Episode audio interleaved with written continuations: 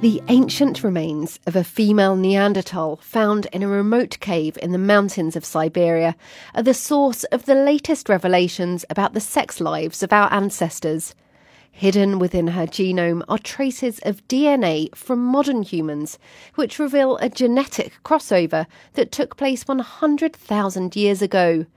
It means that we were interbreeding with our heavy browed, stocky, and now extinct relatives much earlier than was thought.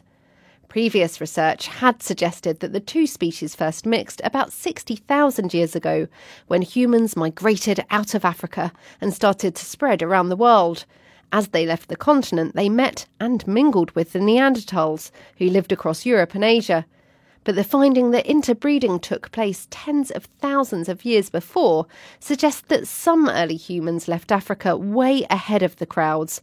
However, the circumstances behind these early interspecies encounters remain unclear, and whether they took place by choice or by force is not known.